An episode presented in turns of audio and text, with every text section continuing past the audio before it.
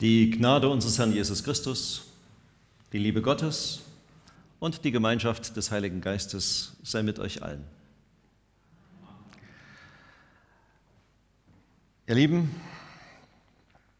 man kann ja manchmal wunderliche Dinge beobachten. Da geht ein Elternpaar mit der pubertierenden Tochter durch Freiburg im Breisgau.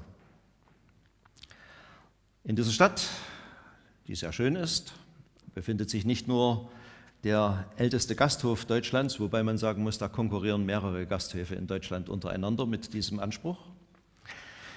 Also nicht nur der älteste Gasthof Deutschlands zum Bären oder zum roten Bären. Diese Stadt hat auch eine Besonderheit. In der Altstadt gibt es einen Bereich, dort gehen so schmale Wasserkanäle durch.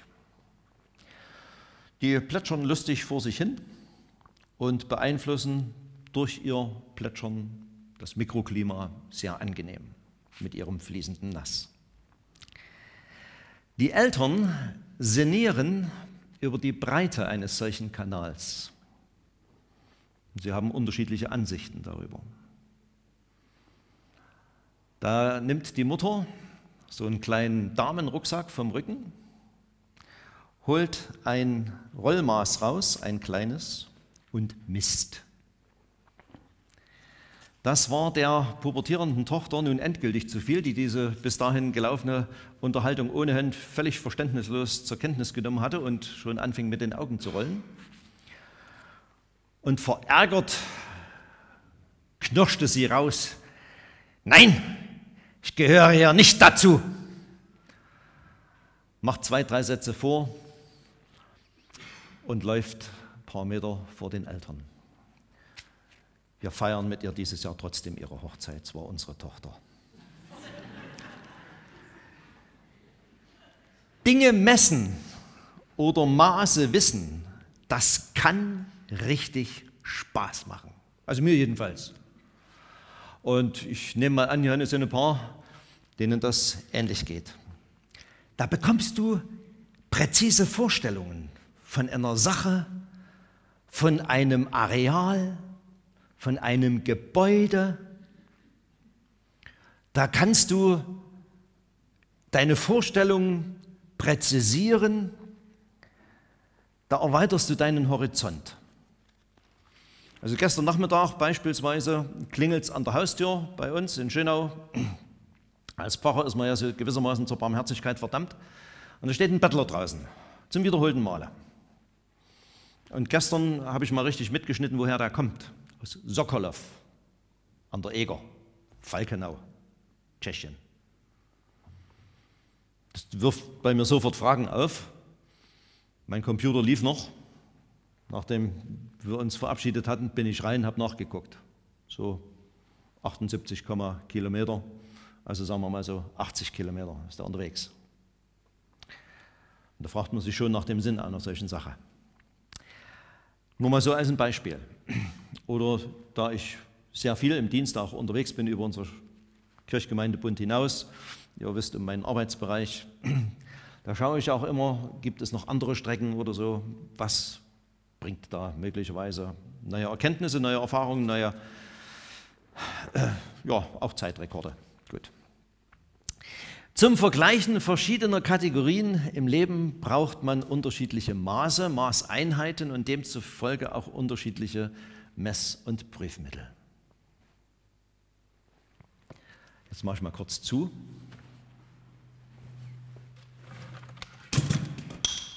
Das ist noch nicht, das kommt erst später. So.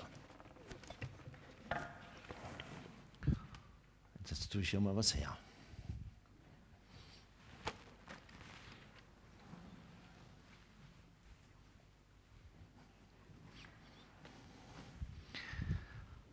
Da sind Dinge drin, die kennt ihr, da sind Dinge drin, die kennt ihr nicht. Ich hole es mal noch ein bisschen zurück. So, dann muss ich Viktor und der Ellen nicht den Rücken zuwenden. So. Also ich nehme an, sowas habt ihr alle schon mal zu Hause im Haushalt gesehen. Das ist mal nicht aus meinem Bestand, das ist aus der Gemeindeküche in Schönau. Misst man Volumen. Ist kein Abschlussgespräch mehr, ihr könnt ruhig was sagen. Also Die Schöne war heute Vormittag auch schon. Ich habe gefragt, ich keine Antwort mehr gekriegt. Die, die hat den Eindruck, als reden die nicht mehr mit mir nach dem Abschlussgespräch. Weiß auch nicht warum. So, das tun wir mal zur Seite. Kann es sein, dass ihr sowas schon mal in der Schule im Physikunterricht hattet? Oder zu Hause, der Vati vielleicht? Hä? Wofür ist es? Wer hat eine Idee? Bitte? Ja, elektrischer Strom, Spannung. Wenn man das entsprechend einstellt und stöpselt, dann auch Stromstärke, Widerstand und dergleichen mehr. Wisst ihr, was das ist? Also für alle, die mit Holz arbeiten, Hultafors gibt es auch mit 30 cm Schenkellänge. Bester Winkel, den ich je in Händen gehabt habe. Ende der Werbung. Äh, hab bloß nicht davon. Kannst du, würde zu weit führen, das jetzt zu erklären, was du da alles machen kannst. Nicht nur der rechte Winkel, da kannst du ganz viel damit machen. Kannst auch parallele Anrisse machen. Habt ihr sowas schon mal in Händen gehabt? Also der Matthias hat es mit Sicherheit viel in Händen gehabt. Ja? ja so. Kannst du Hundertstel Millimeter messen, mit dem sogar das halbe Hundertstel. Eine Bügelmessschraube. Ihr kennt vielleicht die etwas grobere Variante zum Messen. Das ist das hier. Messschieber. Im Volksmund Schieblehre. Hm. Vulgärausdruck. Dann kann man dann auch Temperatur messen. Mal gucken. Ah, das ist zu weit weg, sehe ich nicht. Die Wand hier hinter euch hat 13,8 Grad. Na, so. Dann gibt es noch verschiedene andere Sachen. Kannst hier, Wasserwaage habe ich da. Ha, hier. Wisst ihr, was das ist? Also Jungs, ihr müsst es wissen. Du vielleicht auch. Na, bei, bei der Lisa nicht ausgeschlossen. Das ist eine Fühllehre. Also Jungs müssen das von der Zündkerze her wissen. Na? Hier sind aber nicht nur die üblichen Abstände, ich weiß nicht, habe lange keine Zündkerze mehr eingestellt, 0,6 mm oder wie viel muss es sein? Na? Das ist von 0,05 bis 1 mm, hier sind 20 Fülllehren drin. So.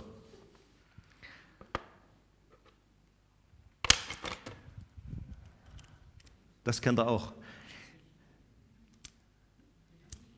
Ja, Gliedermaßstab, der Schmieg ist eigentlich was anderes, aber man kann es als Schmiege verwenden, ja.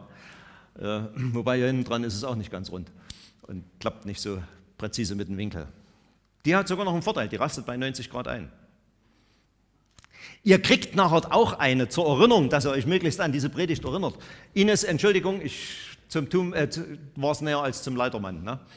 Ja, weiß ja nicht, nicht, dass ich hier dann irgendwelche Kritiken kriege. Die rasten zwar nicht ein, aber die haben hier hinten im Gelenk ein, ein Winkelmesser für äh, gebräuchliche Winkelgrößen. Kriegt er aber erst am Ende. So. Eins muss ich euch noch zeigen. Hier den Laserentfernungsmesser kann man liegen lassen.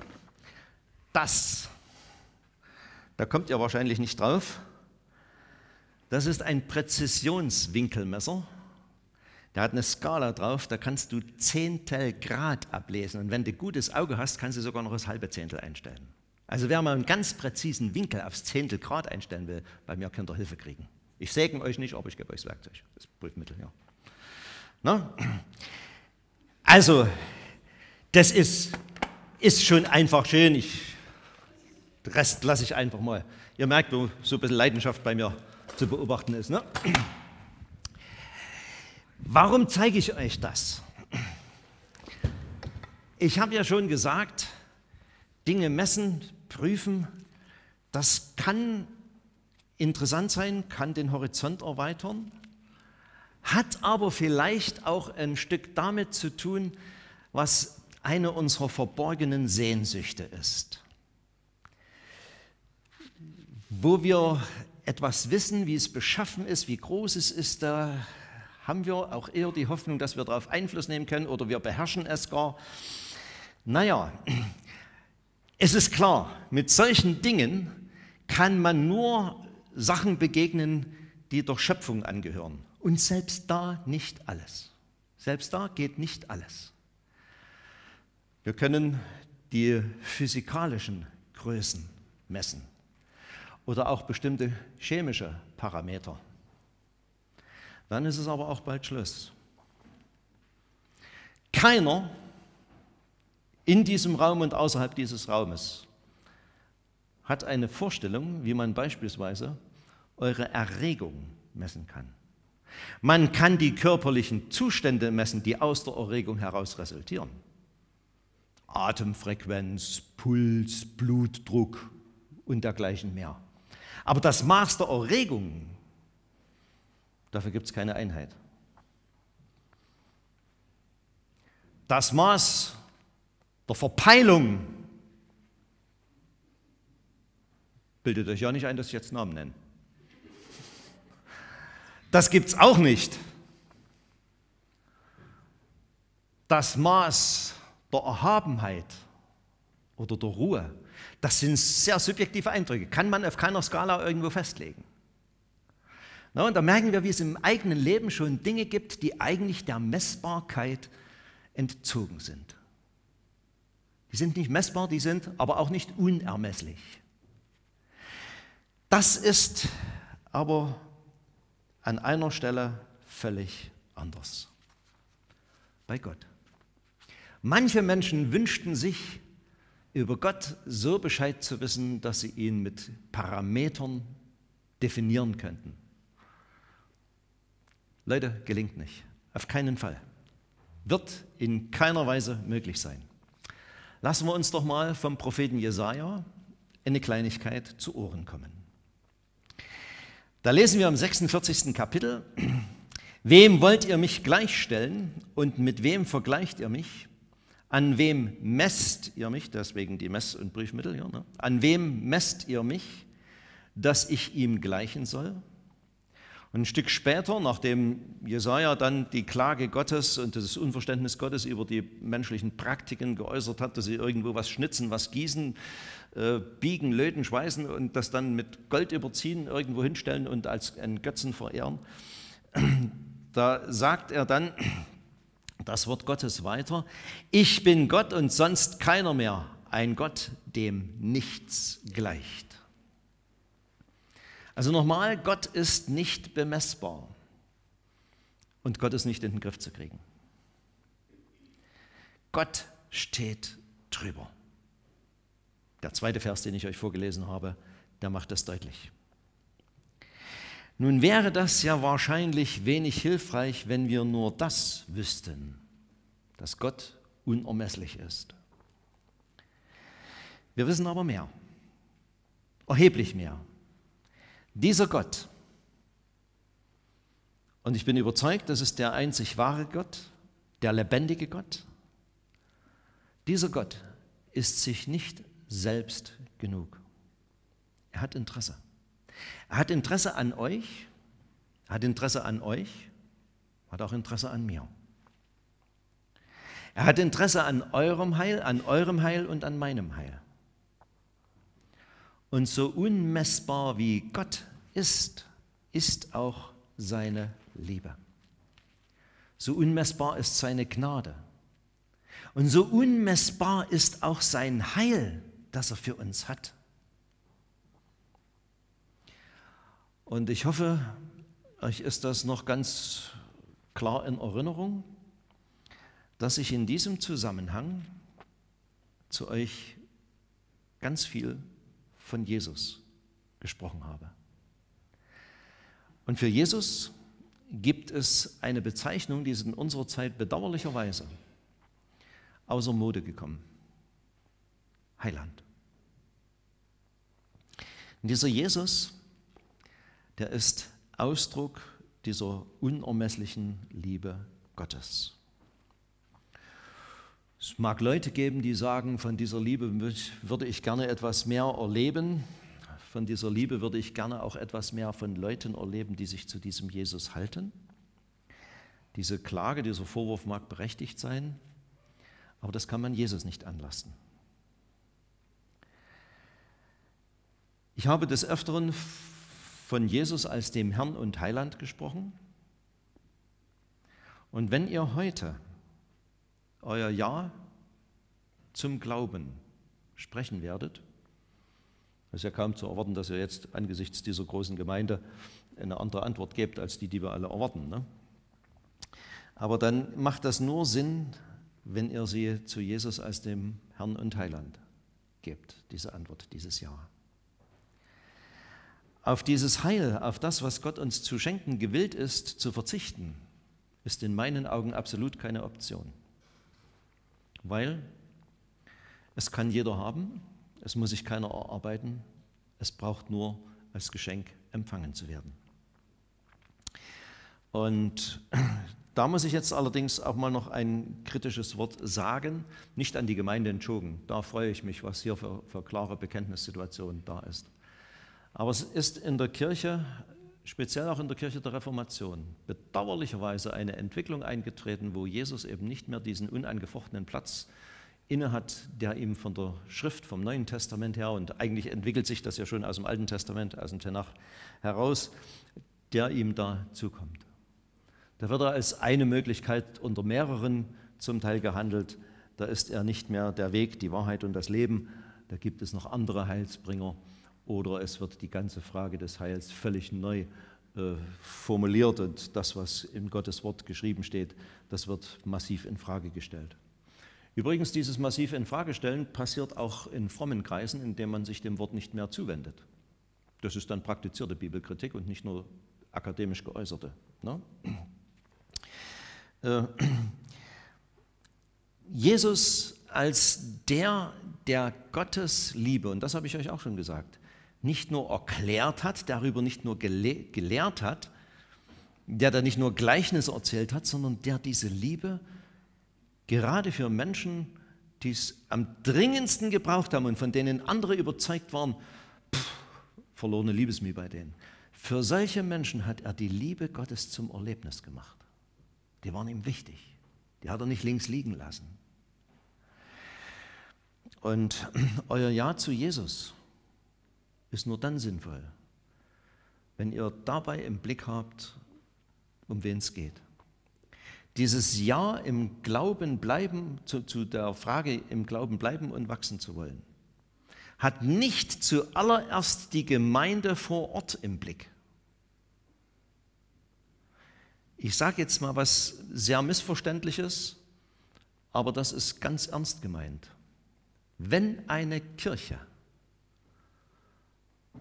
vom Glaubensprofil des Neuen Testaments so abweicht, dass Jesus nicht mehr die zentrale Rolle spielt, dann kann es einen Punkt geben, wo man sagt, das kann ich nicht mehr mittragen. Ich hoffe, dass das in Chogen nie eintritt. Und so wie die Dinge stehen, bin ich guter Dinge. Aber das muss von Generation zu Generation auch weitergegeben werden und gefestigt werden. Das ist jetzt eine, eine Rede, ich gucke euch zwar an, aber das gilt in der Hauptsache der vielen Leuten, die hier im Schiff sitzen und die, denen, die in Chogen zur Gemeinde gehören. Ja? Und irgendwann kommt ihr vielleicht auch mal an den Punkt, dass ihr Verantwortung dafür tragt. Ob hier oder in einer anderen Gemeinde ist dann auch egal. Na? Ich habe euch erklärt, warum ich so unerbittlich auch auf manchen Dingen beharre und eben nicht hier Highlife mit euch mache, was andere Konformanten hier in der Region vielleicht nicht, aber ich weiß es von der Leipziger Gegend, was, was die an, an Konformantenunterricht erleben. Und ich sage, wenn du nur Spiele machst und nur Pillepalle hier praktizierst, wie sollen dann Leute eine Prägung mitkriegen, die sie in ein paar Jahren möglicherweise mal in die Lage versetzen, Kirchvorsteherverantwortung in einer Gemeinde zu übernehmen? Und keiner von uns weiß, wie eure Zukunft aussieht. Aber ich wollte gerne einen Schritt da mit euch gehen und einen Beitrag getan haben, dass dort Grundlagen da sind, die euch befähigen, nicht nur auf dem Schulhof mit euren Kumpels über den Glauben zu reden, sondern gegebenenfalls auch mal noch einen Schritt weiter zu gehen und Verantwortung zu übernehmen. Also deshalb diese klare Ausrichtung auf Jesus. Deshalb, nachher auch, wenn die Frage kommt, wollt ihr in diesem Glauben bleiben und wachsen, dann habt das bitte im Hinterkopf und behaltet das euer Leben. Und die, die die Konfirmation schon hinter sich haben, bitte erinnert euch, was ihr mal gelobt habt, was ihr versprochen habt. Und die diese nächstes Jahr haben, ich sehe ja gerade den Jason sitzen, na, darauf läuft es hinaus. Anders nicht. Nehmt es zu Herzen. Jesus wird auf eine solche Haltung mit einem reagieren, mit einem unwahrscheinlichen Segen. Nicht immer mit triumphalen Erfolgen, aber mit unwahrscheinlich viel Segen. Und ihr ahnt ja gar nicht, was das aus dem Menschen macht, wenn der entdeckt, wie gesegnet er ist. Amen. Und der Friede Gottes, der höher ist als alle Vernunft, bewahre unsere Herzen und Sinne in Christus Jesus.